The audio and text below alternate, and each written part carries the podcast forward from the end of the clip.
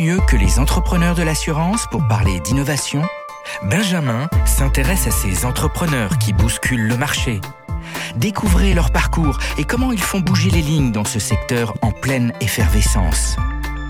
Écoutons l'assurance, un podcast proposé par CGDIM Insurance Solutions. Bonjour Pauline. Avant de démarrer notre échange, il est intéressant d'observer ton parcours. Après quelques années dans l'industrie, tu lances une première activité entrepreneuriale avec 1001 listes pendant près de 10 ans.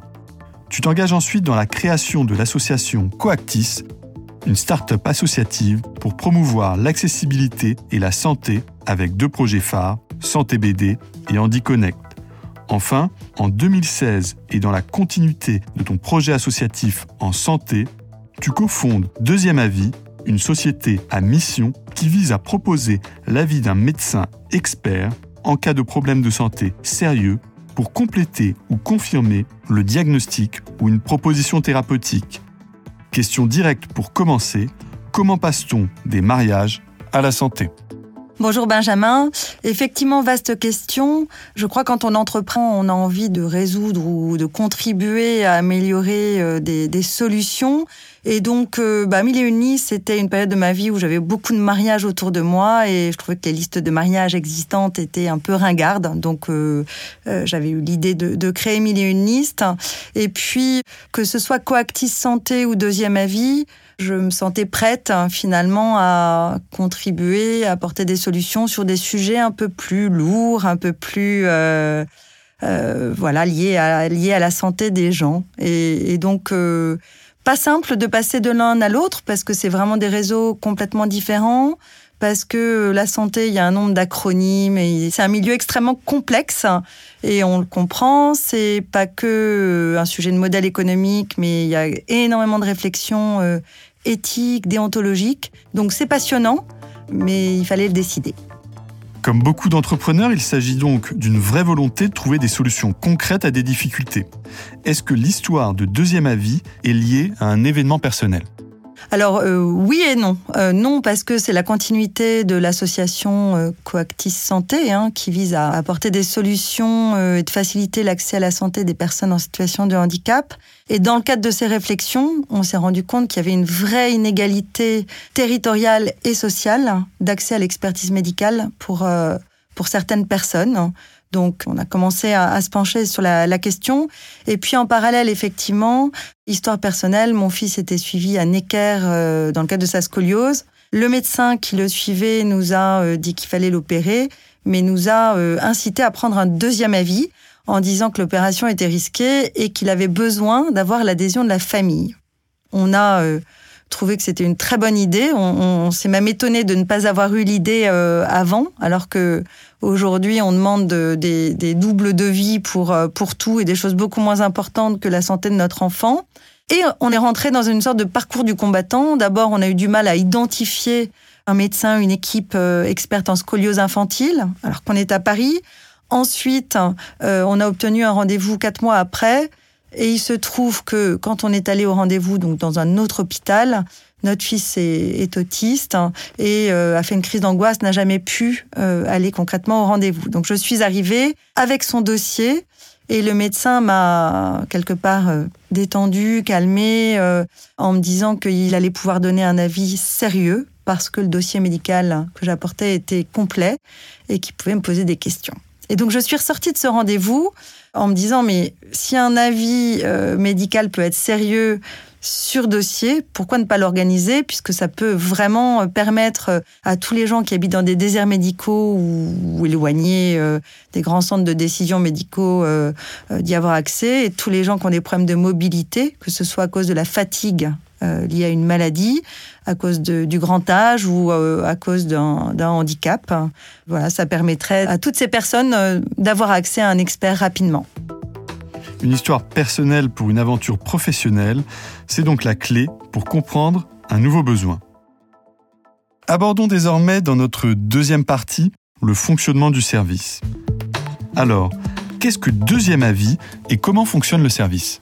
Alors, deuxième avis, c'est un service qui permet aux patients et à leur équipe médicale euh, traitante d'accéder à un médecin spécialisé sur une pathologie en moins de 7 jours sur la base d'un dossier médical complet. C'est un questionnaire médical assez approfondi, et puis tout ce qui est euh, imagerie, y compris imagerie dynamique comme IRM, scanner, parfois examen sanguin, euh, enfin, tout ce dont le médecin expert a besoin pour donner un avis pertinent d'un point de vue euh, médical. Voilà. Et la particularité, c'est que c'est donc sur dossier, en moins de 7 jours. Donc effectivement, par rapport à des délais de consultation physique qui dépassent souvent plusieurs mois, voire six mois, bah, c'est essentiel parce que c'est une pièce complémentaire d'un dossier médical et ça permet de, décider plus sereinement euh, avec euh, l'équipe médicale traitante. Tu cites régulièrement un chiffre. 75% des avis sont convergents et 25 sont divergents. Cela signifie que les diagnostics des médecins divergent une fois sur quatre. Mais alors, consulter un deuxième avis doit-il être indispensable dans le parcours de soins d'un patient? Alors évidemment, vous prêchez une convaincue, sinon on n'aurait pas monté euh, le service deuxième avis, même si euh, c'est pas tant un deuxième avis qu'un avis très spécialisé. Aujourd'hui, la médecine a fait d'énormes progrès et la médecine se surspécialise. Et donc c'est très difficile pour les médecins qui n'ont déjà pas beaucoup de temps, hein, euh, de d'avoir une bonne lisibilité sur l'offre de soins et d'adresser un patient à un médecin très spécialisé de la pathologie. Ça peut lui prendre beaucoup de temps. Et nous, ce qu'on dit, c'est qu'on est une solution, on n'est évidemment pas la seule, pour permettre d'accéder rapidement et facilement euh, à ces médecins euh, très spécialisés. Donc heureusement, dans 75% des cas, les avis sont convergents. Et ça a une vraie utilité euh, pour le patient. Hein. Il est rassuré par une opération qu'il doit avoir ou euh, un traitement qu'il va subir. Il a encore plus confiance dans l'équipe médicale qui le suit. Euh, il est plus observant euh, dans les traitements qu'on lui administre. C'est une façon aussi d'être plus acteur de, sa santé hein, et, de participer à la décision médicale. Et puis en cas de divergence, ça permet au moins de, euh, de discuter des alternatives thérapeutiques avec son équipe médicale traitante. Euh, on l'organise pas, mais parfois il y a, y a vraiment des échanges entre l'équipe médicale locale et puis euh, le médecin qui a donné ce deuxième avis. Et ça permet bah, d'éviter des opérations, d'accéder plus rapidement à des traitements de pointe, de diminuer l'errance diagnostique, etc. Et comment fonctionnent les autres pays et comment se situe-t-on en France aujourd'hui? Alors c'est une bonne question. La France a du retard, clairement.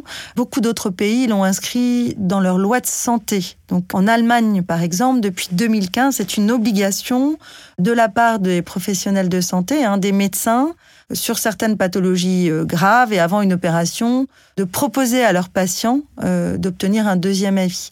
Alors évidemment, certains patients euh, n'ont pas forcément envie, c'est une obligation d'information. Hein comme ce qui s'est passé dans, dans, le cas de notre euh, expérience personnelle. C'est bien le médecin qui nous a incité à prendre un deuxième avis. Voilà.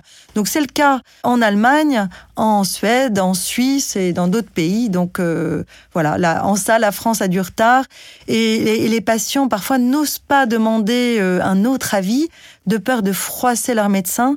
Et donc pour nous, c'est très important que ce soit le médecin le plus possible à l'initiative euh, de cet avis complémentaire, puisque euh, voilà, c'est une décision qui doit être partagée et une pièce complémentaire du dossier. Bien souvent, les différences concernent des traitements moins forts, moins d'opérations notamment. Comment expliquer cette différence et peux-tu l'illustrer avec un exemple? Bon, la divergence, euh, effectivement, peut prendre plusieurs, plusieurs formes. D'ailleurs, le pourcentage de, de divergence est très différent par famille de pathologies. Si on prend la cancérologie, finalement, euh, cette nécessité d'avoir un avis de plusieurs médecins, euh, elle a été euh, rendue obligatoire dans le cadre des réunions de concertation pluridisciplinaires. Hein. C'est-à-dire que dans le cadre d'un cancer, c'est pas un médecin qui va décider d'un traitement ou d'une opération, c'est plusieurs médecins qui ensemble vont décider d'un traitement et d'une opération, ce qu'on appelle la RCP. Et, du coup, en cancérologie, ben, il y a assez peu de divergences c'est déjà la vie de plusieurs. Il y a des protocoles de soins qui sont euh, appliqués. Et donc, quand il y a divergence, ça va être des divergences peut-être de dosage, de séquençage, euh, mais c'est un peu à la marge. En revanche, en orthopédie, en cardio ou sur certains, certains diagnostics, là, il y a beaucoup de divergences. Je vais prendre deux, deux exemples. Un exemple en endométriose, où euh, beaucoup de, de gynécologues proposent à leurs patients de faire des relectures d'IRM pelvienne sur deuxième avis Pourquoi? Parce que il faut des radiologues spécialisés en endométriose, tout simplement pour interpréter une IRM pelvienne et pour faire le diagnostic en, endométriose. Et donc, euh, en endométriose, on a euh, plus de 50% euh, de divergence de, diagnostic en passant par des médecins spécialisés. Si je prends, et pour revenir sur le côté moins invasif que vous évoquiez au démarrage, c'était en chirurgie cardiaque. La patiente devait avoir une opération à cœur ouvert et son médecin lui proposait de choisir entre une valve artificielle ou biologique. Et le médecin euh, référent sur deuxième avis lui a dit, écoutez, madame, vous, n'êtes pas du tout obligée euh, de vous faire opérer maintenant. Euh, et dans quelques années, il y aura probablement des solutions beaucoup moins invasives en cardiologie interventionnelle.